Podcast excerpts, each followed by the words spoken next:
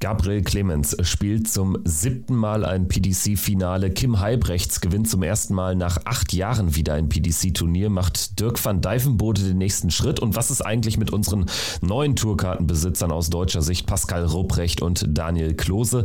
Außerdem der Blick nach Skandinavien, nach Australien zu Gary Anderson und in die Premier League. Das alles in der heutigen Folge von Checkout.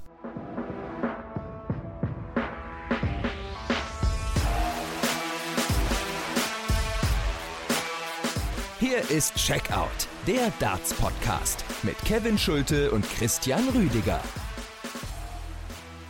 Hallo und herzlich willkommen. Danke fürs Einschalten. Hier ist Checkout, der Darts Podcast powered by Sport 1 mit unserer regulären Folge zu Wochenstart. Heute erst am Dienstag, weil gestern am Montag ja noch zwei Qualis für die European Tour stattgefunden haben. Außerdem zweimal Pro Tour Action am Wochenende. Am kommenden Wochenende startet dann die European Tour in Kiel. Also volles Programm an diesen Tagen, keine Zeit zu verlieren. Mein Name ist Kevin Schulte und ich begrüße Christian Rüdiger. Hi. Hallo Kevin, ich grüße dich. Checkout gibt es auf sämtlichen Podcast-Plattformen, wie ihr das gewohnt seid, bei meinsportpodcast, Spotify, Apple, Google Podcasts etc. und bei unseren Sport1-Kollegen natürlich in der App und auf sport1.de. Exklusiven Bonus-Content von Checkout bekommt ihr, wenn ihr uns bei Patreon unterstützt. Danke an alle, die da bereits dabei sind. Das freut uns wirklich riesig. Wir werden während der Premier League bei Patreon jeden Freitagmorgen eine aktuelle Folge aufnehmen. Also das lohnt sich da mal reinzuhören. Den Link zu unserem Patreon-Profil findet ihr natürlich wie immer in den Show Notes. Aber keine Sorge, natürlich lassen wir die Premier League in den regulären Folgen so auch heute nicht raus, werden darüber gleich auch sprechen, aber wir wollen jetzt mit dem aktuellen Geschehen auf der Pro Tour beginnen. Players Championship Turniere 3 und 4 haben stattgefunden am Wochenende und bevor wir da jetzt in die Einzelheiten gehen, aus deutscher Sicht gab es auch an diesem Wochenende Anzeichen dafür, dass es ein gutes Jahr werden könnte, mal so ganz allgemein betrachtet, oder?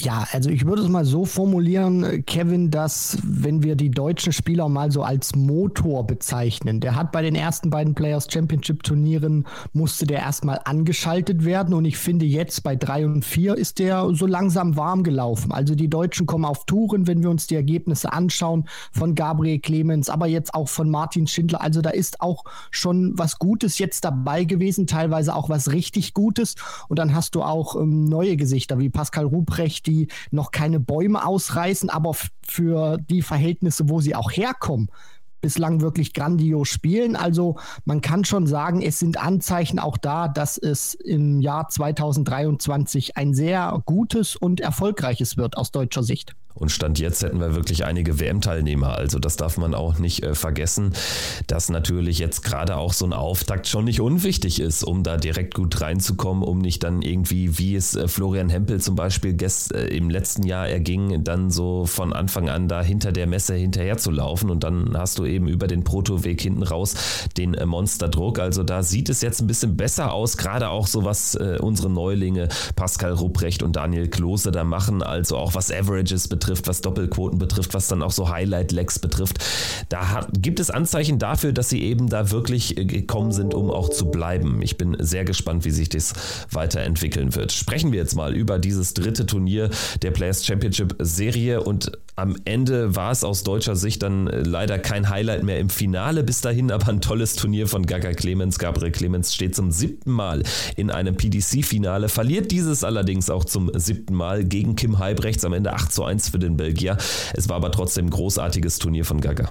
Na klar, das muss man einfach so sagen, dass er direkt jetzt beim zweiten Players Championship Wochenende bei PC3 dann insgesamt das erste Mal ein Finale spielen kann in diesem Jahr. Das spricht für ihn und das zeigt auch, dass er diesen Schwung, wo wir uns alle so fragen, kann er den mitnehmen von der WM? Bislang ist das kann man so sagen, wirklich in Ordnung. Also, wenn man jetzt auch so Players Championship 1 und 2 betrachtet, finde ich, ist das jetzt auch eine gute Reaktion, die Gabriel gezeigt hat. Ist das jetzt auch nochmal der nächste Schritt gewesen in diesem Jahr, um es so zu formulieren, weil er früh in der Saison ein Finale spielt und damit auch für sich selber realisiert, ich kann da weitermachen, wo ich bei der WM aufgehört habe oder wo ich im vergangenen Jahr auch auf der Pro Tour aufgehört habe. Deswegen ist so ein Finale unabhängig davon, ob du es gewinnst oder nicht, aus Sicht von Gabriel Clemens enorm wichtig, dass er es sehr früh in diesem Jahr schaffen konnte. Ja, eben deshalb, weil er jetzt dann tatsächlich nicht so viel Zeit hat verstreichen lassen zwischen dieser famosen Weltmeisterschaft und dem ersten wirklich richtig, richtig guten Ergebnis. Und das gibt dir natürlich dann auch Selbstvertrauen und unterstreicht dann auch so eine Leistung wie im Ellipelli. Also deshalb darf man das nicht gering schätzen. Er hatte jetzt zugegebenermaßen nicht die ganz großen Gegner auf dem Weg ins Finale, bis auf Ross Smith, den er geschlagen hat. Aber das musst du trotzdem so durchziehen. Und wenn ich jetzt dann irgendwie Kommentare lese von wegen, ja, wann gewinnt gewinnt er endlich mal einen PDC-Titel. Wir alle wissen, dass eigentlich ein Spieler seiner Qualität schon viel früher jetzt einen ersten Prototitel hätte einheimsen können oder auch müssen vielleicht.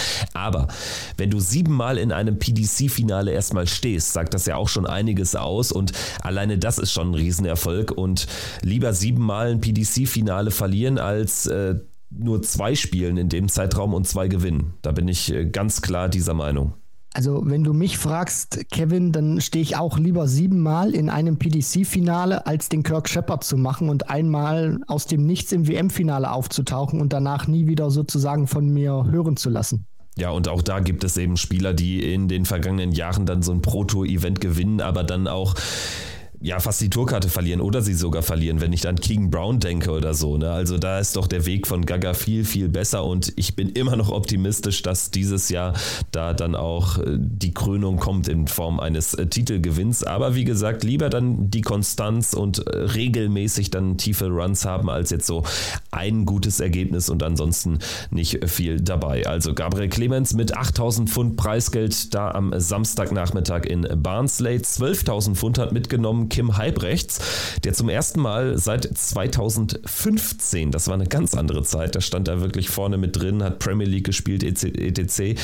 Ein äh, PDC-Turnier hat gewinnen können. Es ist insgesamt der fünfte PDC-Titel für den Belgier. Ja, und der kam mehr oder weniger aus dem Nichts. Ja, das, das muss man so sagen, auch wenn sich in den vergangenen Monaten oder ich möchte so sagen, in, den, in dem vergangenen Jahr auch abgezeichnet hat, dass Kim Heibrechts wieder besser wird. Zwar noch nicht der alte Kim Heibrechts ist oder dieser wieder werden kann, aber er hat Anzeichen auch erweckt, nicht nur von Leistungen, sondern auch von Averages, auch in einer gewissen Konstanz, dass man schon erkennen konnte, er ist wieder besser drauf. Und das unterstreicht er jetzt auch mit diesem Tag, den er da spielt er gewinnt das Turnier nicht nur, sondern er spielt auch einen sehr konstanten Tag. Er spielt nichts unter 90, er spielt zweimal über 100, gleich zum Auftakt sogar eine 112 gegen Devin Peterson, um den man sich wirklich große, große Sorgen machen muss, aber das jetzt nur am Rande. Und was er danach macht, er schlägt unter anderem Josh Rock, er schlägt dann im Halbfinale Gervin Price und im Finale ist das sehr souverän gegen Gabriel Clemens. Also auch wenn Gaga dann nicht mehr in die Triple so reingekommen ist, nicht mehr diese Leistung zeigen konnte, wie er sich das erhofft hat, muss man sagen, mit einem 92er Average dann auch sehr souverän 8 zu 1 zu gewinnen. Das spricht für Kim Heibrechts und das spricht auch für die Klasse, die er an dem Tag hatte.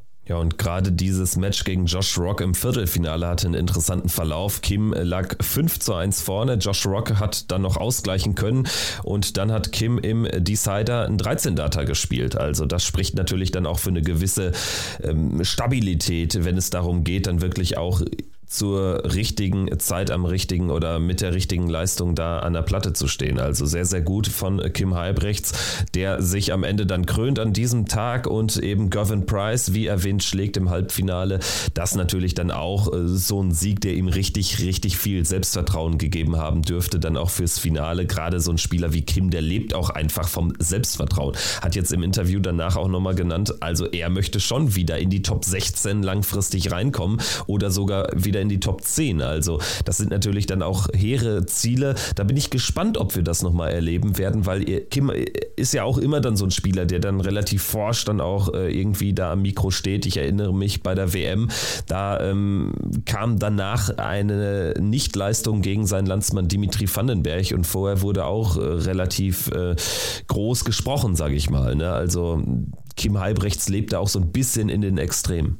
Das ist schon richtig. Und diese Worte, auch wenn ich Interviews von Dartspielern teilweise überinterpretiere, was sie da sagen, hier bin ich sehr vorsichtig, dass er diese Ziele hat, das will ich ihm nicht äh, abstreiten oder wegnehmen. Also die, die Ziele hat er und die will er auch umsetzen. Und das ist auch gut und das ist loblich. Aber ob man das wirklich sehen kann, ob das wirklich realistisch ist, das steht auf einem anderen Zettel, weil heutzutage gehört mehr dazu, ein Top-10-Spieler zu sein, als es noch 2014, 2015 oder 16 der Fall war, als Kim Heibrechts eben richtig gut oder deutlich besser unterwegs war, als er das heute ist. Wenn ich mir mal anschaue, die aktuelle Order of Merit auf Platz 10, Nathan Aspinall, steht da bei 444.750 Pfund. Also das hat vor ein paar Jahren, so die Zeit 14, 15, 16, da hat das gereicht, da warst du ein Top-5-Spieler mit dem Preisgeld. Klar, man muss auch sagen, das Preisgeld ist seitdem auch in die Höhe gegangen, aber es zeigt einfach auch diese, diese Konstanz, die du dann nochmal mitbringen musst, um wirklich ein Top-10-Spieler wieder zu werden. Und wenn man sich diese Leute anguckt, die sich da vorne eben tummeln, da haben aus den, ja, ich möchte es mal so formulieren, aus den Top 20, vielleicht auch 25, haben 22 das Zeug dazu, wirklich Top 16 Spieler zu sein. Und es passen eben nur 16 in die Top 16 rein. Das ist einfach äh, sehr banal erklärt. Und deswegen bin ich wirklich gespannt, wie Kim Heibrechts in den nächsten Wochen und Monaten das Ranking nach oben klettern kann und wie weit das tatsächlich geht. Aber ob er wirklich nochmal Top 10 wird, da muss es schon ein Major-Sieg sein. Also da bin ich gespannt, aber dass er die Ziele hat, das ist sehr loblich und ich glaube, ich spreche für uns alle, Kevin, wenn Kim Heibrechts wieder zu seiner alten Form findet, ist das einfach geil. Ich kann mich an so ein Match erinnern bei der, während der Corona-Zeit bei der WM, wo er da Gervin Price einen tollen Fight geboten hat. Also das sind doch Matches, die will man einfach sehen. Ja, ich mag auch diese Grundaggressivität am Board, ne, ohne jetzt unfair zu sein. Also deswegen, Kim Reibrechts, äh, würde ich das gönnen. Und ich glaube, das ist schon ein Spieler, der jetzt alles andere als langweilig ist. Natürlich ist der Weg extrem weit in die Top 16. Also er ist natürlich jetzt ein Spieler, er steht jetzt auf 28, hat sich jetzt um drei Plätze verbessert an diesem Wochenende. Aber er ist jetzt einer von den Spielern, die natürlich extrem viel Fokus legen sollten auf die UK Open, weil da kannst du natürlich dann auch mit ein bisschen Losglück auch eben in einem Major-Turnier richtig weit kommen und dann kannst du auch ein bisschen was gut machen. Allerdings brauchst du da dann natürlich auch ein Top-Wochenende und Kim Heibrechts bleibt jetzt trotzdem ein Spieler, der relativ fragil wirkt in seinen Leistungen. Also da können wir jetzt auch wieder 85er Averages erwarten in den nächsten Wochen. Das würde uns wahrscheinlich auch nicht wundern. Aber vielleicht gibt ihm dieser Titel ja einen ordentlichen Boost. Sprechen wir mal über Gervin Price. Der Name ist jetzt ein paar Mal gefallen. Wir wollen deshalb über ihn sprechen, weil ja, dieses Halbfinale war am Ende zu wenig, um sich in der Pro Tour Order of Merit hinsichtlich der European Tour Event Setzungen weit genug nach vorne zu spielen. Das heißt, er muss in Kiel jetzt am nächsten Wochenende beim ersten European Tour Event ja, mindestens ins Finale kommen, um dann diesen Qualifikationsturnieren in Zukunft aus dem Weg gehen zu können. Gervin Price in den European Tour Qualis, das hätte natürlich schon ein besonderes Geschmäckle. Also das wird ihm alles andere als schmecken, zumal es ja dann immer ein weiterer, ein extra Turniertag ist, den du spielen musst, den du freihalten musst für, für die Tour.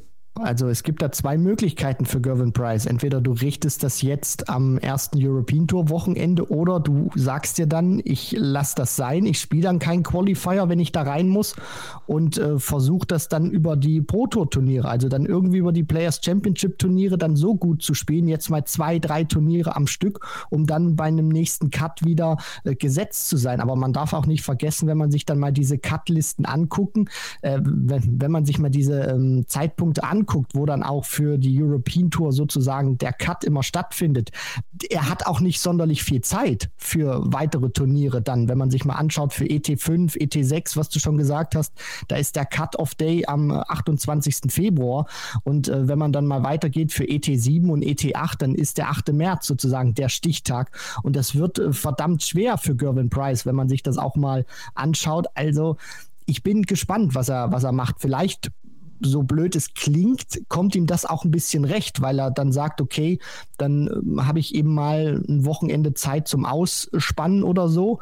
Also ich bin gespannt, wie er es macht, ob er jetzt sagt, ich äh, lege alles in Kiel rein oder ich versuche es dann über die Players Championship Turniere oder spiele tatsächlich einen Qualifier und versuche dann, wenn ich mich qualifiziert habe, das Turnier zu gewinnen, dass ich wieder in der Setzliste drin bin beim nächsten äh, Stichtag, wenn der Cut gemacht wird. Also das wird sehr interessant sein, wie sich Gervin Price da auch verhält. Also ich würde ihm schon raten, einen Qualifier zu spielen. Also er wird an dem Qualifier für ET5 und 6 nicht mehr vorbeikommen, wenn er nicht in Kiel mindestens das Finale erreicht. Erreicht. Das ist fix, weil der Cut ist eben nächste Woche Dienstag.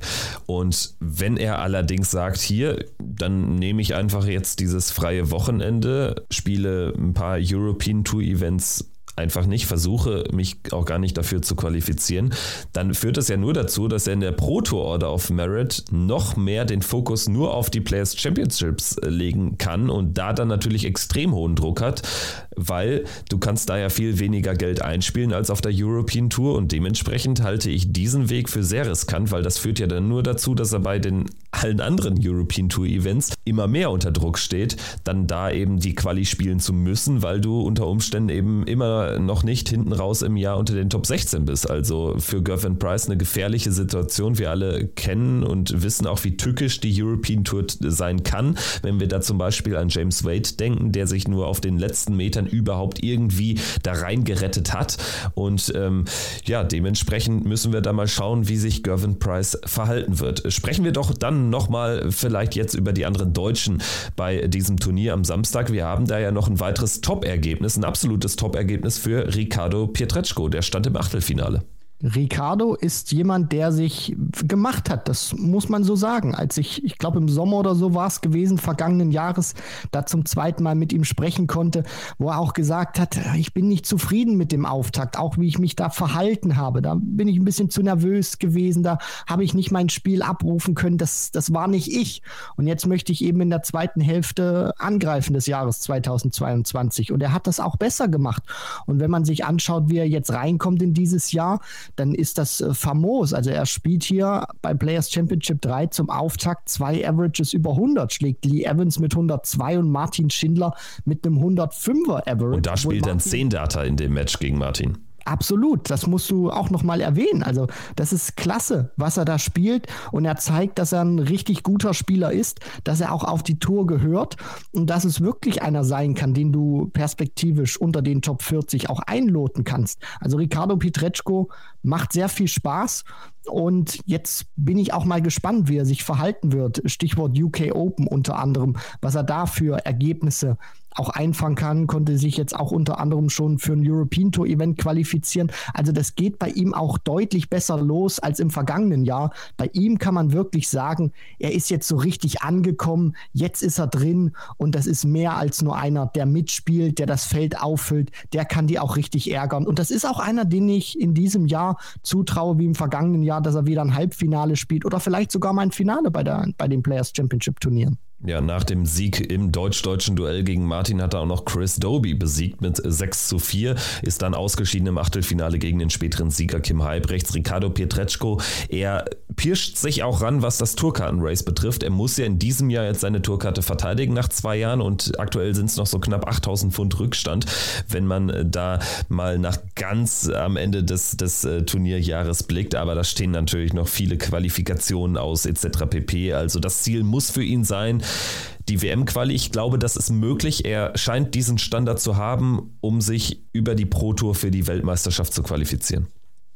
Absolut. Und wenn man sich das auch mal anschaut, er hat alle Trümpfe in der Hand, um auch Richtung Major-Turniere zu kommen. Er ist aktuell zwar noch nicht im Matchplay-Feld oder im Grand Prix-Feld, aber er ist wirklich in Contention und man darf auch nicht vergessen, dass diese Pro Tour Order of Merit eine Einjahresrangliste ist. Das heißt, Spieler, die auch vor ihm sind, die haben dann zu gewissen Zeiten, auch wenn es dann Richtung Grand Prix geht, noch bestimmte Ergebnisse zu verteidigen. Und dadurch, dass Ricardo Pietreczko auch in der ersten Jahreshälfte nicht so reingekommen ist und auch nicht das Preis Preisgeld einfahren konnte, was er sich ähm, erhofft hat, hat er auch in solchen Races relativ wenig zu verteidigen. Das heißt, er kann im Prinzip, ich formuliere es jetzt mal ganz einfach, nur Plus machen. Und wenn er wirklich so konstant weiterspielt, wie er das bislang macht, dann bin ich auch sehr realistisch, was diese Einschätzung anbelangt, dass wir ihn, dass, dass wir ihn eventuell auch beim World Grand Prix unter anderem sehen können. Also bei einem großen Major-Turnier, abseits jetzt der UK Open, die so oder so alle Tourkartenbesitzer spielen. Das stimmt natürlich, wenn sich der Trend bestätigt, wenn er quasi weiterhin in diesen sieben Meilen Stiefeln da auf der Tour agiert. Ne? Also so irgendwie tatsächlich dann jedes Mal so ein Achtel Viertelfinale auch erreicht, dann kommt ihm natürlich zugute, gilt für alle anderen auch, die jetzt gut spielen. Ne? Aber bei ihm ist eben dann äh, der Unterschied zum Vorjahr deutlich größer. Dann kommt ihm zugute, dass natürlich jetzt auch ein bisschen mehr noch ausgeschüttet wird, gerade jetzt auf der European Tour. Ne? Also für die gleiche Anzahl an Siegen bekommst du dann jetzt eben auch einfach mehr Geld und das schlägt sich dann auch in der Rangliste nieder. Also wirklich interessante, spannende Situation rund um Ricardo Pietreczko. Sprechen wir mal über unsere neuen Spieler auf der Tour. Die haben nämlich beide, genau wie Martin Schindler, der ist jetzt so ein bisschen hinten rübergefallen durch die Niederlage gegen Ricardo.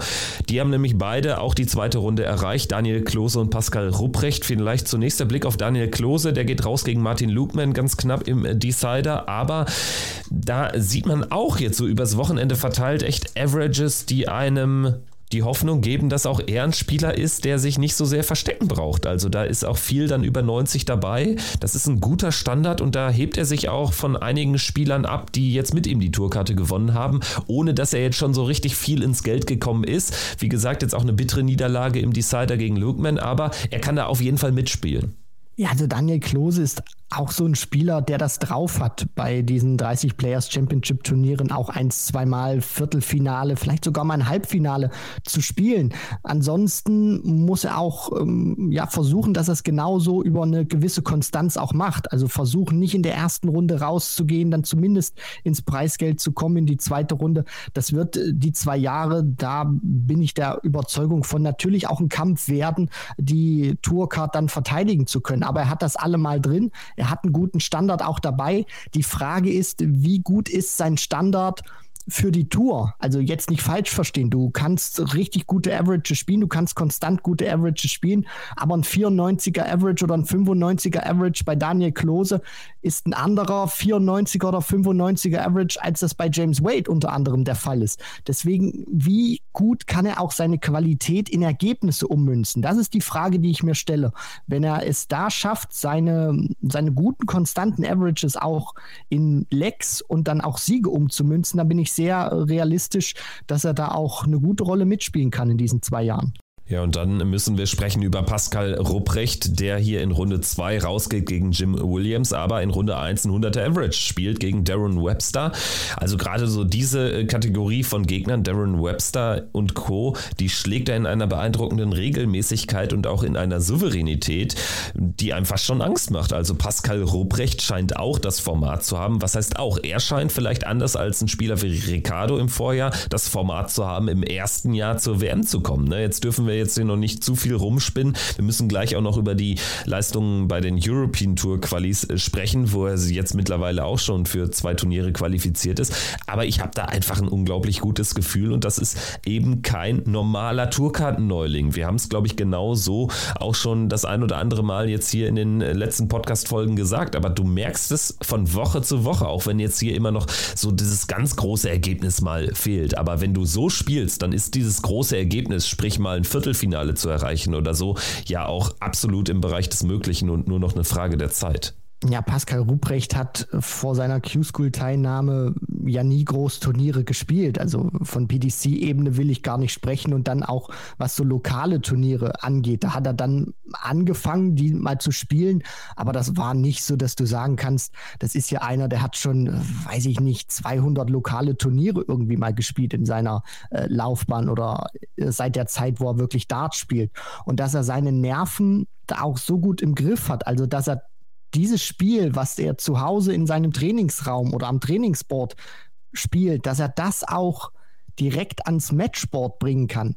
Das finde ich beeindruckend, dass er da keine Nerven hat, sondern dass er sich einfach unverblümt dahinstellt, vielleicht auch, ähm, weil er eben so ein junger Kerl ist, dass er da einfach nicht so viel nachdenkt, sondern sich einfach hinstellt und spielt, weil er vielleicht auch in diesem Kosmos noch gar nicht so lange drin ist. Also vielleicht ist das auch so ein kleiner Unterschied zu Ricardo Pietreczko, der vor seiner, vor dem Gewinn seiner Tourcard eben auch viel auf PDC-Ebene gespielt hat. Der kannte die Abläufe, der kannte alle Spieler, der kannte auch sicherlich den ein oder anderen mehr oder weniger persönlich und wusste auch, wie der drauf ist. Und Pascal Rupprecht hat eben solche Erfahrungen nicht wirklich gehabt bis zu seiner Zeit bei der Q-School. Und dann kommt er da eben hin bei solchen Players Championship Turnieren, will einfach nur Dart spielen, macht einfach sein Spiel und bislang funktioniert das hervorragend. Vier Turniere gespielt, auf der Pro Tour 2250 Pfund eingespielt, vollkommen im Soll. Dazu sich bei vier Qualifikationsturnieren für zwei äh, European Tour Events qualifiziert in einem sehr schwierigen Feld, weil du als Tourkartenbesitzer daran musst und eben nicht mehr einen Host Nation Qualifier oder so spielen kannst. Also das ist schon sehr beeindruckend, was er da macht. Ich finde es eh lustig, ne? Pascal Ruprecht ist ein Spieler, der noch nie einen Host Nation Qualifier gespielt hat und den jetzt auch zwei Jahre mindestens nicht spielen darf. Also, das ist schon sehr, sehr bemerkenswert immer noch. Ich komme da noch nicht so drüber hinweg, wie sehr der wie Phoenix aus der Asche jetzt hier auf die Tour geprescht ist. Und was ich auch äh, für gut erachte, er ist ja Polizist, hat da ja auch seine Ausbildung gemacht und so schon absolviert und Dementsprechend scheint er das ja auch ganz gut in Einklang bringen zu können, wenn wir jetzt auch schon sehen, wie intensiv er jetzt auch zu Beginn diese ganze Tour mitnimmt, obwohl er sicherlich nicht mit der Tourkarte gerechnet haben dürfte. Dementsprechend wurde, musste alles auch irgendwie flexibel gestaltet, umgestaltet werden, aber das scheint ja gut zu funktionieren.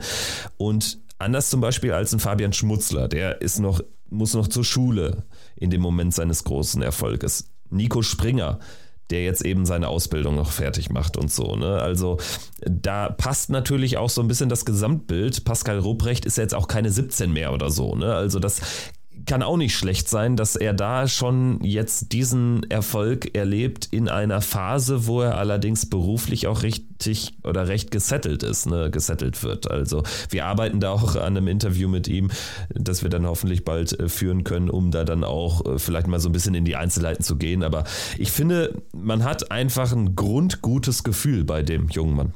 Der Start ist sehr sehr gut von ihm und das gibt auch sehr viel Hoffnung, dass er so konstant erstmal weiterspielen kann und dass er diese Leistung dann auch noch steigern kann. Also bislang ist das als Neuling auf der Tour, als richtiger Frischling im Darts-Zirkus, das muss man einfach auch so sagen, bringt er bislang hervorragende Leistung. Und wenn man mal sieht, welches Niveau er jetzt schon erreicht hat in seiner Anfangsphase, wenn er das noch steigert, dann kann es richtig gut werden, ohne jetzt zu sehr durchdrehen zu wollen oder jetzt irgendwelche Luftschlösser zu bauen. Aber der Start ist für jemanden wie Pascal Ruprecht, von dem man davor noch nie so wirklich gehört hat, sensationell sprechen wir nochmal über den sechsten Deutschen im Bunde, Florian Hempel. Der ist als einziger schon in Runde 1 am Samstag rausgegangen gegen Ryan Searle. Natürlich ein undankbares Auftakt los und dennoch so ein bisschen Sorgen mache ich mir um Flo, der natürlich jetzt schon so ein bisschen wieder der Messe hinterherläuft, ne, ranglistentechnisch. Also ist jetzt auch ein sehr, sehr wichtiges Jahr für ihn, weil er in seinem ersten Tourkartenjahr, das er jetzt verteidigt, deutlich mehr gecasht hat als im letzten. Bin ich mal gespannt, wie sich das entwickelt. Da ist jetzt natürlich mehr Druck drauf als im vergangenen Jahr. 1500 äh, Pfund einzuspielen nach den ersten vier Turnieren. Das ist nicht sein Anspruch. Da hat er sich auch mehr vorgestellt. Aber so wie wir ihn auch kennengelernt haben in den Interviews, der kann das gut einordnen, der wird das auch analysieren und da wird er auch die richtigen Schlüsse daraus ziehen und auch nicht hektisch werden. Die Gefahr ist allerdings nur, wenn du eben nicht so gut ins Jahr reinkommst oder nicht so ins Jahr ähm, startest, wie du dir das vorstellst und der Messe hinterherläufst, wie du das gerade gesagt hast. Es erhöht den Druck. Es erhöht den Druck von Turnier zu Turnier, indem du dann nicht so von den Ergebnissen produzieren bzw. liefern kannst, dass du dann irgendwann so ein krasses Ergebnis brauchst. Und das ist schwierig, weil die Qualität ist hoch. Natürlich kann das Flo Hempel, aber die anderen sind eben auch verdammt äh, stark drauf. Und dann ist es eben schwierig, auf Knopfdruck ein Halbfinale oder ein Finale zu spielen, wenn du es dann wirklich brauchst, äh, vielleicht im Tourkarten-Race oder um dich zu einem wichtigen Major-Turnier noch zu spielen oder vielleicht dann auch zur WM zu kommen. Also das ist, das ist so dieses äh, Schwierige Schwierige, was ich ausmache. Wenn er jetzt so in den nächsten drei, vier Turnieren mal so ein Achtelfinale oder ein Viertelfinale spielen kann, ich glaube, dann wird auch das Jahr bei ihm deutlich besser und konstanter werden, weil er dann schon mal so ein gutes Ergebnis hat und weil er dann auch ein bisschen ruhiger sicherlich in die nächsten Turniere gehen kann, weil er weiß, ich komme auch mal über die zweite Runde hinaus und laufe nicht dem Rest des Feldes das ganze Jahr über hinterher. Ja, und apropos Viertelfinale, gutes Stichwort, denn wir haben noch einen kleinen Fun-Fact und zwar haben Spieler aus acht verschiedenen Nationen im Viertelfinale dieses Turniers gestanden, unter anderem eben auch noch Madas Rasma, der Lette oder der Kanadier Matt Campbell, der dann auch das Halbfinale erreicht hat. Also, das natürlich auch ein interessante Randnotiz an diesem Samstag. Kommen wir auf den Sonntag zu sprechen. Das können wir sicherlich ein bisschen kürzer halten, haben wir jetzt auch einmal schon über die Deutschen gesprochen, so im größeren Bild, fokussieren uns dann jetzt mal auf die Ergebnisse am Sonntag. Dirk van Dijvenbode hat dieses Turnier gewonnen im Finale mit 8 zu 2 gegen Ryan Searle. Dirk hat danach gelobt, dass er das Tempo von Ryan Searle mag, dass der auch keine Spielchen spielt und so, also einfach ein toller Typ sei.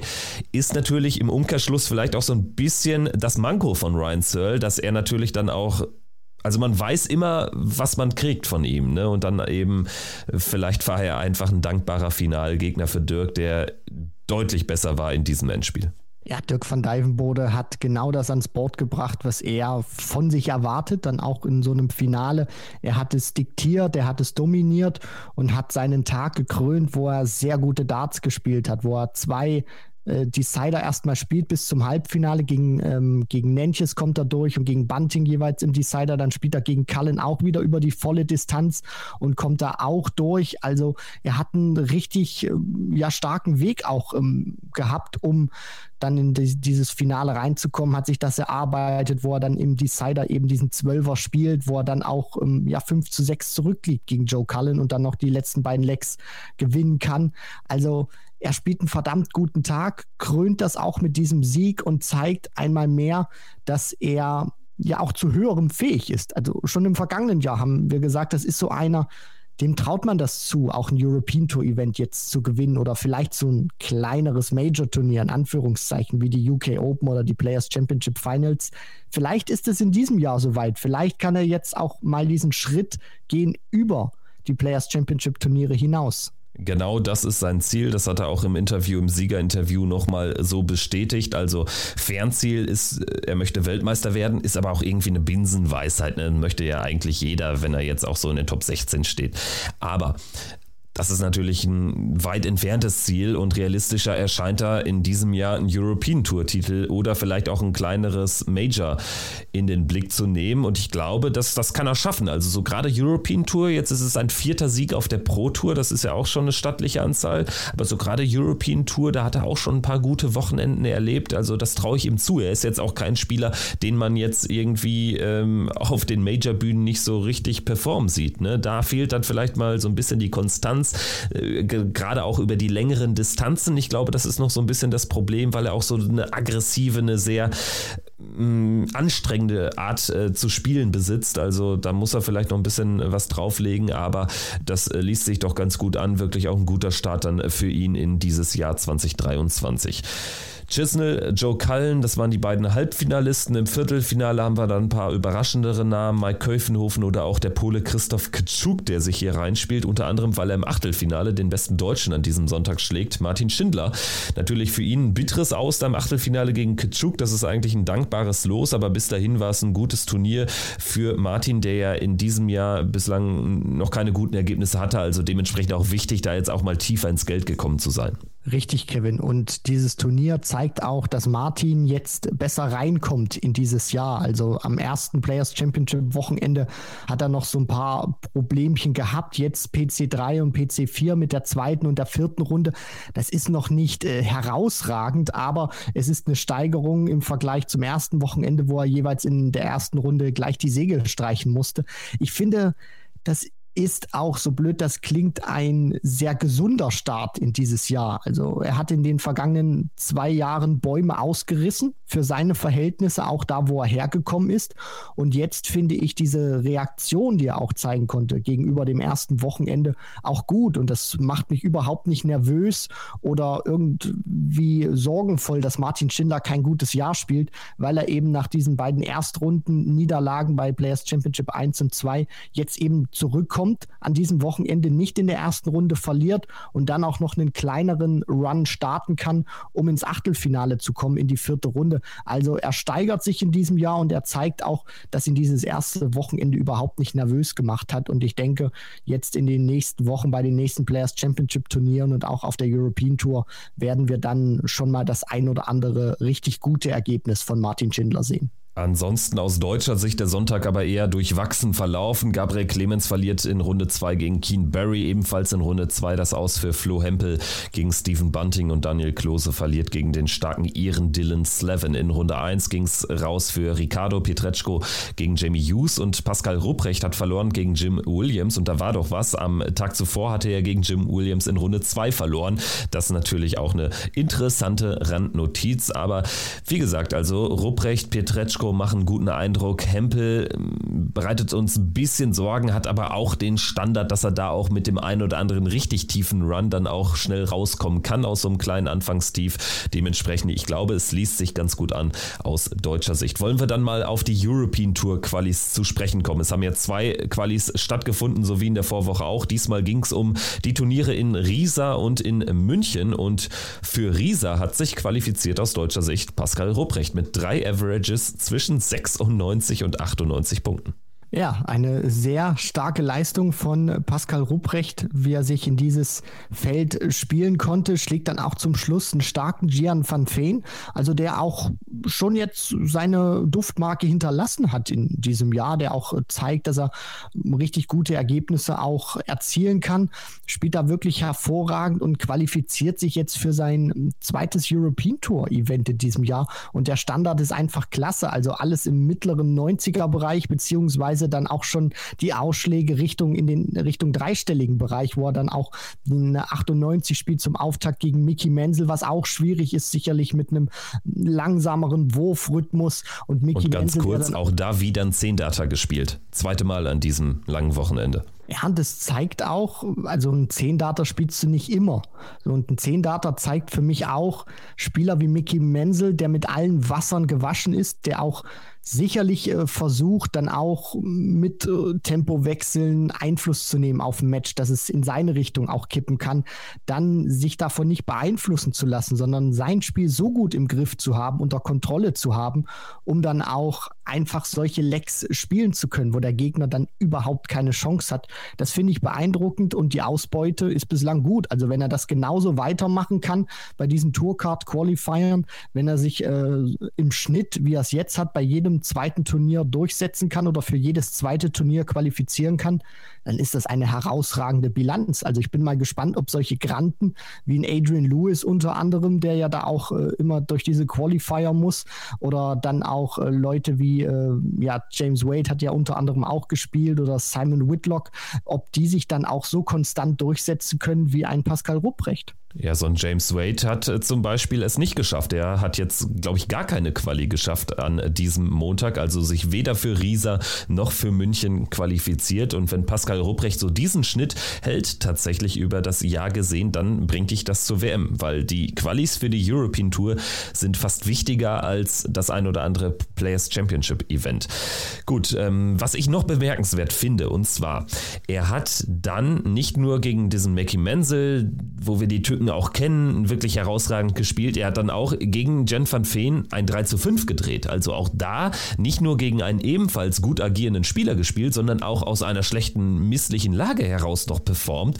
Und das äh, zeugt natürlich dann auch von einer gewissen Nervenstärke. Also das dürfen wir auch nicht gering schätzen. Ebenfalls sehr bemerkenswert ist allerdings, was da so in der entscheidenden Runde dieser Quali passiert ist. Denn neun Spieler aus den Niederlanden haben es in diese finale Runde geschafft, aber keiner hat dann sein Spiel gewonnen. Das heißt, von diesen 24 Spielern bei dem Tourkarten-Qualifier, die sich durchgesetzt haben, ist keiner aus den Niederlanden. Das ist sehr unfassbar. Äh, man kann schon von einem Weltwunder sprechen, äh, um es jetzt mal überspitzt auszudrücken. Dartsverhältnissen auf jeden ja, Fall. Ja. Richtig, genau. Dass äh, da keiner jetzt durchgekommen ist von denen, die die Möglichkeit dann noch gehabt haben im finalen Spiel. Und es zeigt aber auch, dass dieses Feld so unfassbar breit gefällt gefächert ist. Also wenn ich mir das anschaue, dass unter anderem Julian van der Welde, also ein sehr junger Kerl, dann verliert gegen so einen alteingesessenen Hasen wie Richie Burnett, also in diesem Generationenduell sich der Prince of Wales, der ehemalige BDO-Weltmeister, sich da durchsetzen kann. Oder ein Daryl Gurney Richard Feenstra schlägt mit einem 109er Average. Also die haben es auch nicht einfach gehabt. Rasma hat gegen Sonnefeld dann auch knapp 96 Punkte im Schnitt pro Aufnahme gespielt. Oder Mario van den Buchade hat Raymond van Barneveld in diesem letzten Match um ein weiteres Ticket gebracht für die European Tour, weil er ein 102er Average spielt. Also die Qualität der niederländischen Gegner war auch sehr hoch gewesen im überwiegenden Teil. Dann äh, würde ich sagen, kommen wir jetzt mal auf die Quali für München zu sprechen. Aus deutscher Sicht ist es da nicht so gut gelaufen. Also einmal muss man sagen, Florian Hempel hat an diesem Montag gar nicht gespielt. Also der hat es äh, nicht versucht. Der war offensichtlich dann schon auf dem Heimweg. Und für München hat Pascal Rupprecht auch zurückgezogen. Also hat äh, da sich auch nicht an der Quali versucht. Jetzt muss man natürlich wissen, das ist das Osterwochenende. Und da kann man natürlich auch schon ganz andere Sachen geplant haben. Ist aber jetzt auch dadurch, dass er jetzt Rieser geschafft hat, wirklich nicht weiter schlimm, wenn er es jetzt gar nicht versucht hat, wird das seine Gründe haben. Aus deutscher Sicht haben es dann Ricardo und Daniel Klose versucht. Ricardo Petretschko ist direkt rausgegangen und Daniel Klose hat es in den Decider geschafft, hat dann im entscheidenden Spiel aber gegen Raymond van Barneveld knapp verloren am Ende mit, äh, was war es, glaube 4 zu 6 genau. Also genau kann man dann auch mal verlieren. Ne? Wäre natürlich jetzt eine tolle Krönung gewesen, eines eigentlich dann auch guten Wochenendes, was so die Leistung betrifft. Da fehlt jetzt noch so das richtig gute Ergebnis noch für kein Eurotour-Event qualifiziert, aber wenn er so weiterspielt, wird das sicherlich kommen. Und ja, mit Raymond van Barneveld haben wir dann eben dann schon einen Niederländer, der sich hier hat durchsetzen können. Ansonsten auch Vincent van der Voort und Jeffrey de Swan haben die Quali für München geschafft. Also aus niederländischer Sicht lief es deutlich besser. Und das Glück war auch etwas mehr auf der Seite der Niederländer, wenn ich das mal am Beispiel Raymond van Barneveld ausführe. Der hat in der Runde zuvor gegen James Wilson, gegen den Jamie Dodger Matchstarts überleben müssen oder über sich ergehen lassen müssen, kommt dann noch durch und äh, kann dann den Decider für sich entscheiden, wo er dann die 59 Punkte in drei Darts rausnimmt. Also, dass er überhaupt dann gegen Daniel Klose spielen durfte oder konnte, das hat er auch den verpassten Matchstarts erstmal von James Wilson zu verdanken und dass er dann einen besseren Decider spielt als der Engländer und dann ist er in diesem Match dann einfach ja den Ticken besser gewesen aus Dan als Daniel Klose aus deutscher Sicht leider unglücklich für Raymond Raymond van Barneveld. Dagegen ein toller Start ins Jahr. Also ich finde auf der Pro Tour ohne diesen Mega-Run zu haben, ist er da konstant unterwegs. Es fehlt noch das ganz große Highlight-Ergebnis für ihn. Aber auf der European Tour ist das auch eine richtig gute Ausbeute. Vier Quali-Turniere gespielt, für 30, äh, bei 30 durchsetzen können. Also der Start ins Jahr von Barney ist deutlich besser als im vergangenen Jahr. Das ist zumindest auch für die Raymond van Barneveld-Fans ein richtig gutes Zeichen. Ja, und es wird auch nur über die Konstanz gehen. Dementsprechend gilt für Barney das, was für auch für einen Gagger gilt. Ne? Dann lieber konstant gute Ergebnisse haben, als jetzt so ein so ein Knallerergebnis und dann äh, kriegst du das im Jahrverlauf nicht mehr bestätigt. Also dementsprechend liest sich das sehr gut an und gerade wenn wir uns die European Tour Bilanz von Barney im Vorjahr anschauen, dann ist es ja jetzt jetzt schon besser und es äh, ist erstmal ein Viertel äh, gespielt an, an Qualiturnieren. Also das ist wirklich ein guter Start. Deutlich schlechter lief es an diesem Montag für einen Mann, den wir ja in ähnliche Sphären einsortieren können wie Raymond van Barneveld. Die Rede ist natürlich von Gary Anderson. Der hat tatsächlich es versucht, sich für ein European Tour Event zu qualifizieren. Das allein ist schon eine Sensation. Darüber haben wir schon in unserer Patreon-Folge gesprochen und wir wollen da jetzt noch mal ein bisschen näher drauf eingehen gegen Gary Anderson, das müssen wir erstmal vorwegnehmen, hat es nicht geschafft, ist direkt sang- und klanglos raus in der ersten äh, Runde gegen Andrew Gilding. Also da hat ja nicht alles so auf den Punkt funktioniert beim Flying Scotsman. Ja, das ist auch irgendwie so eine, so eine komische Geschichte. Also Gary Anderson meldet erstmal für diesen Qualifier und die Darts-Bubble auf Twitter ist eskaliert, gefühlt zumindest. Also Dan Dawson hat ein Bild gepostet von, äh, von also hat irgendein Bild gepostet, wo halt jemand vom Stuhl fällt, weil, weil man es nicht glauben konnte, dass Gary Anderson seit Jahren mal wieder so ein äh, ET-Qualifier spielt. Und dann auch andere, die sich dann wirklich gefragt haben, was, was ist hier jetzt eigentlich los? Also Gary Anderson, der die European Tour in den vergangenen Jahren, egal was war, immer gemieden hat aus bestimmten Gründen und dann versucht das jetzt zu spielen und scheitert gegen ja, äh, Andrew Gilding, Goldfinger, der auch äh, fantastisch gespielt hat bei diesen zwei äh, Qualifiern. Also es ist schon, es ist schon eine erstaunliche Geschichte, dass wir über Gary Anderson sprechen, der sich äh, ja bei einem Qualifier versucht, um sich für ein Turnier zu qualifizieren wo er es zuvor noch nie überhaupt versucht hat auf dieser European Tour Ebene. Es war ja jetzt eine jahrelange Geschichte und tatsächlich ist es extrem schwer, da Licht ins Dunkeln zu bringen. Was wir so gehört haben, ist, dass es wohl sich um persönliche Probleme handelt, die Gary Anderson hat. Da spielen auch ein paar Eitelkeiten eine Rolle und äh, dann doch ein relativ kauziger und wie soll ich sagen, ein sturer Kopf wie Gary Anderson, der ähm, lässt eben da nicht alles sich mit, mit sich machen, wenn er sich ungerecht behandelt fühlt. Und das scheint offenbar jetzt jahrelang der Fall gewesen zu sein. Da scheint es vor, vor Jahren mal äh, zu einem Vorfall gekommen zu sein und seitdem boykottiert er das ja regelmäßig. Was allerdings auch noch eine Rolle spielen dürfte, ist natürlich auch so seine Haltung jetzt so was so, so ähm, die Austragungsorte betrifft. Ne? Also das ist ja dann jedes Mal eine deutlich größere Reiserei, als wenn es da zu den normalen Proto-Events spielt. Und auch die hat er, als er noch deutlich höher stand in den Rankings, hat er ja auch relativ regelmäßig dann mal ausgelassen, so wie es jetzt ein Michael van Gerven zum Beispiel tut. Aber das ist ein anderes Thema. Und dementsprechend, Gary Anderson ist einfach so eine Major-Maschine gewesen. Und äh, die European Tour hat er dann ja auch, wenn er da jedes Jahr diese tolle WM spielt, jahrelang nicht gebraucht. Das ist jetzt natürlich völlig anders. Und spannend ist natürlich dann ein anderer äh, Fakt, dass er es für Riesa nicht äh, probiert hat. Es fand ja im gleichen Austragungsort hintereinander wegstand an diesem Montag. Diese Qualifikationsturniere für Riesa hat das nicht probiert, für München aber schon. Und auch da wird natürlich der Austragungsort eine Rolle spielen. Nach München kommst du natürlich deutlich besser als nach Riesa.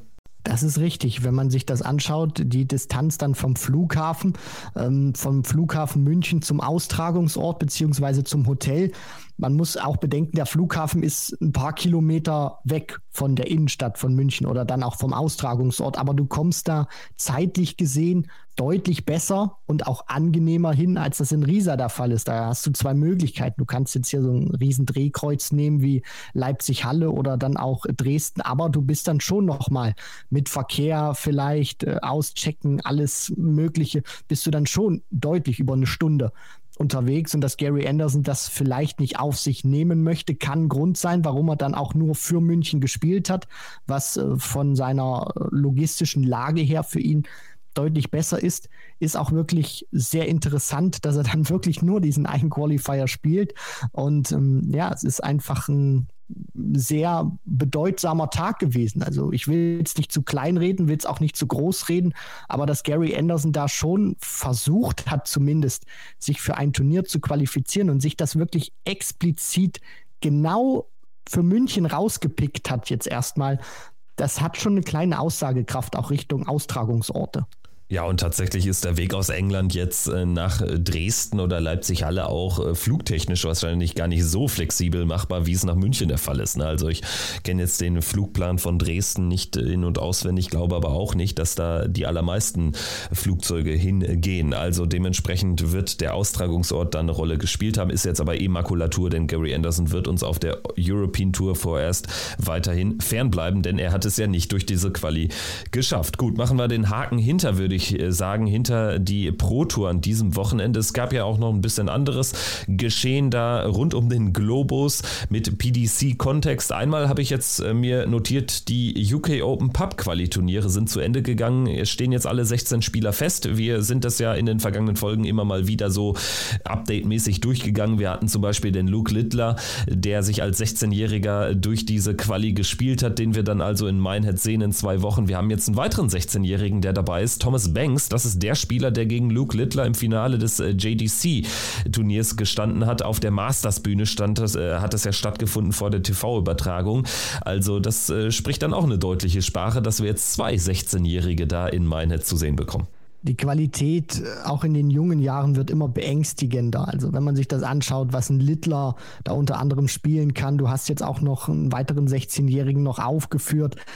Also, was die schon für Niveau spielen können, weil sich durch solche Pub-Qualifier zu spielen, das klingt erstmal immer so ein, so ein bisschen niederschwellig dann so Rileys Amateur Qualifiers, aber die Qualität, die dort gespielt wird, gerade auch in diesen äh, britischen Pubs, die ist verdammt hoch. Die können da richtig geil zocken und vor allem auch, da sind keine TV-Kameras oder irgendwas. Die spielen in einer sehr gewohnten Umgebung auch das, was sie kennen und die fühlen sich da wohl und können gu richtig gute Darts dann auch spielen, weil das nicht eine äh, ne mega Bühne oder so ist, wie das dann bei den UK Open der Fall ist, wenn du auf der Hauptbühne oder so performen kannst. Also das ist schon verdammt schwer, da durchzukommen. Und jeder, der sich qualifizieren kann für die UK Open über die Rileys Qualifier, der hat meinen höchsten Respekt, weil das ist einfach verdammt schwer. Das darf man nicht unterschätzen. Wenn du dich da durchspielen kannst, dann kannst du richtig gute Darts spielen. Ja, und wer es nicht geschafft hat, ist Paul Hogan, also einer der älteren Generationen, der es ja. Mr. Rileys. Genau, Mr. Rileys, der es ja fast jedes Jahr durch diesen Qualifier schafft und dann auch auf der UK Open Hauptbühne dann schon gestanden hat und da schon gute Matches absolvieren konnte. Also Paul Hogan wird nicht dabei sein in Minehead in diesem Jahr. Nächster Punkt auf meinem Zettel ist Nordic and Baltic. Da hat die Pro Tour angefangen, erstmals unter anderen Voraussetzungen, denn die Spieler, die seit mehr als einem Jahr die Tourkarte haben, der PDC, dürfen ja nicht mehr daran teilnehmen. Das heißt, Darius Labanauskas, Madas Rasma nicht dabei und dementsprechend ein komplett offenes Feld um immerhin zwei Startplätze bei der Weltmeisterschaft. Und ich muss sagen, ohne Labanauskas und Rasma ist der Blick vielleicht ein bisschen nerdiger noch auf diese Turnierserie, aber irgendwie auch noch spannender, ne? weil wir nicht mehr diese Dauersieger haben, die natürlich die Turnierserie komplett dominieren. Es macht das Ganze flexibler und unberechenbarer, weil diese neue Regel jetzt auch dabei ist. Vielleicht von den Namen her nicht mehr ganz so interessant, weil eben diese großen Zugpferde für Nordic und Baltic fehlen. Aber das eröffnet eben Möglichkeiten für andere Leute. Und wenn man sich das auch anschaut, äh, da hat auch Jeffrey de Graaf mitgespielt. Da würdet ihr jetzt vielleicht denken, Moment mal, das ist doch eigentlich ein Niederländer. Aber das hat schon Grund, warum der da auch mitspielen darf. Ich glaube, weil der seit Jahren, ich will jetzt nichts Falsches sagen, in Schweden oder in Norwegen wohnt. In Schweden lebt er und deshalb tritt er jetzt auch unter schwedischer Flagge an und er hat jetzt auch in einem Interview, was ähm, da zitiert wurde von den Kollegen der PDC Nordic and Baltic, hat er das nochmal erklärt. Er hat jetzt auch die schwedische Staatsbürgerschaft und deshalb wird er jetzt versuchen, über diese Turnierserie wieder in den Ellipelli zu kommen. Ja, und für ihn ist das auch eine richtig gute Möglichkeit, sich darüber zu qualifizieren. Er rechnet sich äh, vielleicht auch da mehr Chancen aus. Also über Nordic and Baltic jetzt auch, wo es diese Regeländerung gab, wo du eben auch auf Leute wie Rasma oder Labanauskas verzichten musst, sieht er da eventuell größere Chancen, sich dann auch über diese Tour für den Ali Pelli zu qualifizieren. Also das ist für die Tour, glaube ich, ein guter, ein gutes Asset, auch ein gutes Plus, dass Jeffrey de Graaf damit dabei ist, weil er schon auch das Niveau nochmal anhebt von Nordic and Baltic. Das, das ist schön, dass, dass das auch möglich geworden ist, dass er da auch mitspielen kann. Ja, einer, der da auch wieder mitspielt, so muss es bei ihm korrekterweise heißen, ist Cor Decker der Mann aus Norwegen, der hat jetzt äh, seit Corona im Prinzip die Darts nicht mehr angepackt und der ist jetzt auch wieder dabei. Anders als bei De Raaf übrigens hat der mal in den Niederlanden gelebt. Also mittlerweile lebt er nicht mehr dort, ist wieder in Skandinavien, aber es finde ich ist auch eine ganz lustige Story und das ist auch einer, der da vorne mitspielen kann. Hat jetzt noch kein Turnier gewonnen, aber hat schon tiefe Runs jetzt erlebt. An diesem Wochenende, wir haben äh, Turnier Nummer 1, das an Marco Kantele ging, also auch einer, der natürlich jetzt äh, gerade ohne Rasma und Labanauskas einer der Top-Favoriten sein wird und Turnier Nummer 2 ging dann überraschenderweise an Mindaugas Barauskas, das ist der litauische Doppelpartner von Darius Labanauskas. Also das natürlich ein toller Erfolg für den Mann. Und dann haben wir noch drei Quali-Events für die European Tour erlebt. In, für Kiel, für Leverkusen und für Riesa. Für Kiel hat sich qualifiziert der Schwede Dennis Nilsson, für Leverkusen Marco Kantele und für Riesa der finnische Landsmann von Kantele, Pavo Miller. Also da auch ein buntes Teilnehmerfeld, was sich da hat durchsetzen können. Dann würde ich sagen, drehen wir den Globus jetzt mal ein bisschen und gehen nach Australien, denn da gibt es ja auch eine Turnierserie, die in Zusammenhang mit der PDC steht. Da werden insgesamt 20 Turniere stattfinden. Vier Turniere haben jetzt stattgefunden an dem ersten langen Wochenende und ein World Series Quali-Event. Dafür hat sich Mel Cumming qualifiziert. Den haben wir jetzt bei der WM gesehen in der ersten Runde gegen, gegen Alan Suter. Der hat auch eins dieser Pro-Tour-Events gewonnen gewonnen. Ansonsten ein Turniersieger dort, auch Darren Penhall. Und da macht es doch vielleicht bei dem einen oder anderen Darts-Nerd, und wir wissen, dass ihr unter unseren Zuhörern seid, da macht es doch da bestimmt Klick, denn das ist ein Ex-Tourkartenbesitzer aus England. Und warum darf der denn mitspielen? Weil der mittlerweile wieder, so muss es heißen, wohl in Australien lebt. Also eine ähnliche Story wie bei Jeffrey de Graaf. Ja, das äh, finde ich aber auch cool, also dass solche Änderungen dann auch möglich sind, dass die Spieler dann auch ein bisschen äh, switchen können, jetzt nicht äh, äh, sozusagen alle drei Jahre oder so, sondern dass man da auch schon auch mal die Möglichkeit hat, dann ähm, ja andere Qualifikationsserien spielen zu können, weil Darren Penhall ist jetzt auch keiner, wo du jetzt irgendwie sagst, der geht da wie, äh, ja, der, der flutscht da irgendwie durch und äh, rasiert da alles weg, sondern das ist schon einer, der sich da auch beweisen möchte, dann auch bei diesen Qualifikationsserien. Und man sieht es ja auch, das sind keine Selbstläufer für ihn oder so, sondern die Qualität gerade auch in Ozeanien ist stark. Die wird auch zunehmen, finde ich, in den Kommen, weil da gute Spieler unterwegs sind. Und äh, ich bin da auch immer sehr, äh, ja, äh, sehr erfreut daran zu sehen, wer sich dann immer durchsetzen kann, weil ich ein großer Fan bin in diesem Darts-Bereich Ozeanien, weil ich finde, die haben da schon den einen oder anderen guten Spieler, der vielleicht mal eine etwas größere Rolle im Darts-Kosmos in den nächsten Jahren, Jahrzehnten spielen könnte.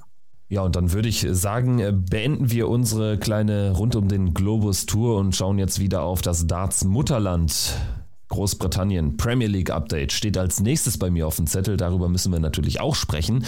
Ist jetzt schon ein paar Tage her und einige Spieler, die wir in der Premier League regelmäßig sehen, lassen jetzt auch die Turniere aus. Auf der Pro Tour, das gilt für Michael van Gerven, das gilt aber auch für den Sieger von Glasgow, für den Bully Boy Michael Smith. Der holt sich also den ersten Sieg auf der Premier League Bühne in diesem Jahr, gewinnt im Finale gegen Dimitri Vandenberg mit 6 zu 4, schlägt Johnny Clayton in einem dramatischen Halbfinale mit 6 zu 5, gerade hinten raus raus war das wirklich der Michael Smith in Weltmeisterform.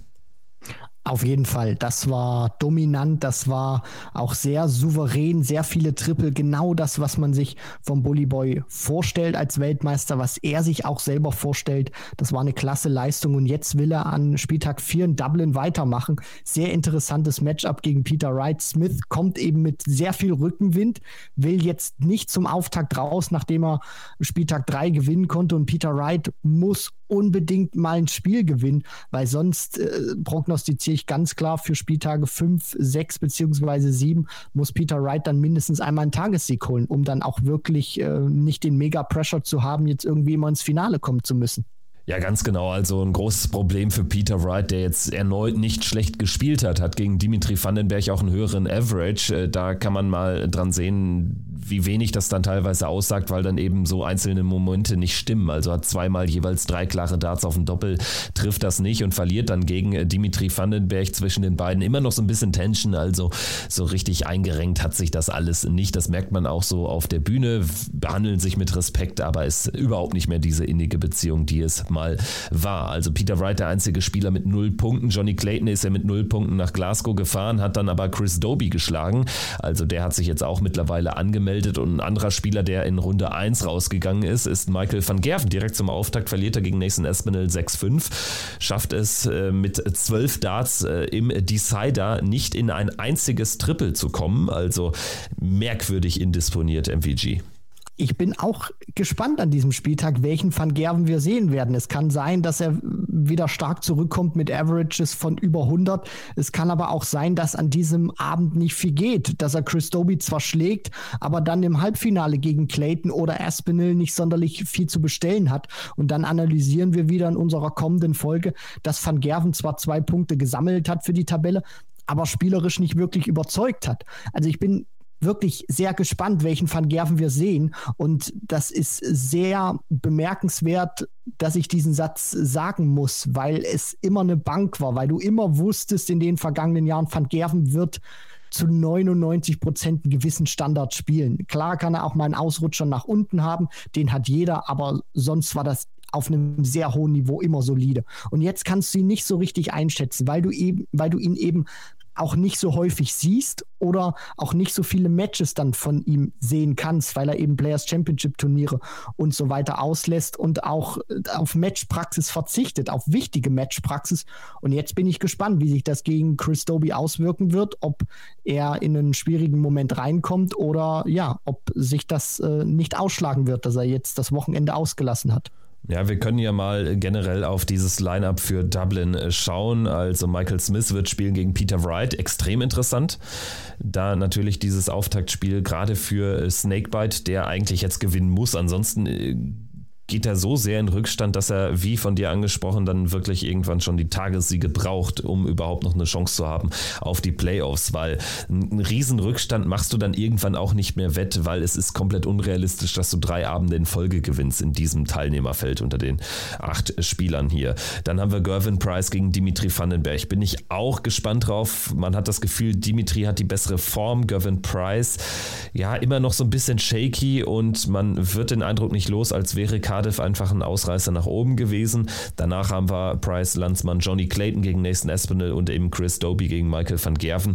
Ja, also wie immer, gleiches Teilnehmerfeld, wieder bunt durchgewürfelt. Am meisten freue ich mich in der ersten Runde tatsächlich auf Michael Smith gegen Peter Wright, weil da für mich so unfassbar viel schon draufsteht und äh, diese Partie wirklich eine hohe Bedeutung hat. Von den Rahmenbedingungen her gebe ich dir vollkommen recht mit Smith gegen Wright. Das ist sehr interessant. Du hast den ja, Weltmeister, der mit der guten Form jetzt in diesen Spieltag reingeht und Peter Wright mit jemandem, der eigentlich nicht schlecht performt hat, aber das nicht in Ergebnisse ummünzen konnte oder Punkte. Das ist von den Rahmenbedingungen her das interessanteste Match an diesem vierten Spieltag im Viertelfinale. Vom spielerischen her freue ich mich am meisten von den Viertelfinals auf Clayton gegen Aspinall, weil weil das ein gutes Tempo haben kann und ich auch gespannt bin, ob Aspinall weiterhin diese Konstanz in Person bleibt. Also in den ersten drei Wochen hat er, was die Konstanz angeht, richtig stark performt, kein einziges Mal zum Auftakt rausgeflogen. Bin gespannt, ob er die Serie aufrechterhalten kann. Es geht in Dublin dann natürlich auch wieder bei unseren Sport 1 Kollegen rund. Also da lohnt sich das Einschalten sicherlich immer ein kurzweiliger Dartsabend dann unmittelbar vor der European Tour. Also gerade von Donnerstag an wirklich wieder vier Tage Darts am Stück in der nächsten Woche. Ich freue mich sehr drauf und wir werden natürlich, wie ihr es gewohnt seid, bei Patreon für alle, die mindestens drei Euro investieren möchten, werden wir da natürlich wieder die Sonderfolge an den Start bringen. Also da könnt ihr euch drauf freuen. Drei Euro im Monat und bekommt aktuell wirklich jede Woche eine extra Folge zur Premier League Darts. Gut, machen wir dann jetzt aber fast Schluss. Wir müssen noch kurz zu sprechen kommen auf das, was uns da nächstes Wochenende erwartet. Hier hat es gerade angedeutet, also Premier League. Danach haben wir das erste Turnier der European Tour in Kiel. Wunderino Arena ist der Austragungsort von Freitag bis Sonntag, 24. bis 26. Februar erstmals mit neuem äh, Preisgeld. Also mittlerweile gibt es ja 30.000 Pfund für den Sieger. Insgesamt werden ausgeschüttet 175.000 Pfund. Also da lohnt es sich noch mehr für die einzelnen Akteure. Und wir haben ja auch alles, was Rang und Namen hat, dabei. Aus deutscher Sicht haben wir fünf Starter. Martin Schindler ist als gesetzter Spieler erst ab Samstag dabei. Ansonsten Gaga Clemens, Florian Hempel, Nico Springer und Lukas Wenig am Start. Die Auslosung wird es wie immer spätestens so am Donnerstagabend geben. Und dann ergibt ergibt sich da auch mehr aus dem jetzigen Feld. Können wir ja dann auch in der Patreon-Folge schon mal drauf zu sprechen kommen, merke ich gerade. Also, das ist doch ganz nett, liest sich ganz gut an und die PDC Europe scheint mit dem Ticketverkauf auch zufrieden zu sein. Bislang sind 13.000 Karten für insgesamt für alle sechs Sessions an den drei Tagen verkauft. Es gibt aber noch Karten online, aber auch an der Tageskasse. Soweit die Info. Das sind äh, schöne Neuigkeiten und es zeigt auch, dass dieses European Tour Event in Kiel im hohen Norden auch angenommen wird. Bislang war es immer die Spielwiese gewesen für ähm, Darts-Galas. Also man hat sich da noch nicht für ein European Tour Event äh, bis zu diesem Zeitpunkt entschieden. Jetzt ist man den Schritt auch gegangen, von einer großen Exhibition heraus auch in Kiel ein European Tour Event stattfinden lassen zu können. Und ich finde den Standort wirklich cool. Ich finde den auch sehr attraktiv, glaube ich. Also da macht man auch gerne mal äh, den, den Schritt oder die Reise dahin, weil ich denke, wenn man da wirklich drei Tage unterwegs ist oder vielleicht sogar schon Donnerstag anreist, je nachdem, ob du dann schon Freitag spielen musst oder noch nicht. Äh, Kiel, es gibt auch schlechtere Ecken in Deutschland. Also vielleicht kann man da auch als Spieler die Familie noch mitnehmen. Da gibt es äh, schon sicherlich so die ein oder andere Ecke, äh, wo man ein bisschen Zeit noch verbringen kann, abseits des Dartsports. Also Kiel, neuer Standort auf der European Tour. Wir werden genau drauf schauen, wie sich das dort ausgehen wird und werden dann drüber sprechen nächste Woche Montag dann äh, schon, weil am Montag haben wir kein Turnier mehr. Dementsprechend können wir da auch wieder einen Tag früher senden. Ansonsten noch die Info, es findet auch der Auftakt statt der Women's Series in Leicester, das dürfen wir nicht vergessen. Auch spannend mit natürlich den ganzen Granden des äh, Frauendarts. Also da bin ich auch gespannt, wie sich das ausgehen wird und auch darüber werden wir sprechen. Also ihr merkt schon, es ist ein pickepackevolles Programm, zumal wir nächste Woche dann auch sogar schon die Vorschau aufs erste Ranking Major Turnier des Jahres legen müssen. Die UK Open, sie stehen auch schon fast vor der Haustür. Ja, es geht jetzt wirklich rein. Also man hat gemerkt, der Motor ist angeschmissen. Jetzt gab es die ersten Players Championship Turniere, jetzt geht es bald mit der European Tour los, dann kommen die UK Open, sehr geiles Turnier. Also es äh, wird so langsam im Darts ja und es wird auch sehr interessant, weil so spätestens ab den UK Open kann man dann auch mal so diese Races dann auch ein bisschen intensiver mal betrachten. Was ist Richtung Matchplay? Was ist äh, Richtung Grand Prix oder was wäre denn Stand jetzt mein Zwischenstand für die Weltmeisterschaft, weil schon ein paar PC-Events gespielt wurden, weil die European Tour eben auch los losgegangen ist. Also das ist eine sehr interessante Zeit im Jahr, auf die ich mich wirklich freue. Danke fürs Zuhören an dieser Stelle. Das war Checkout der Darts Podcast für diese Woche. Wir hören uns dann, wer mag, bei Patreon am Freitagmorgen oder dann eben spätestens nächste Woche Montag wieder hier. Danke fürs Einschalten. Macht's gut. Ciao, ciao. Ciao.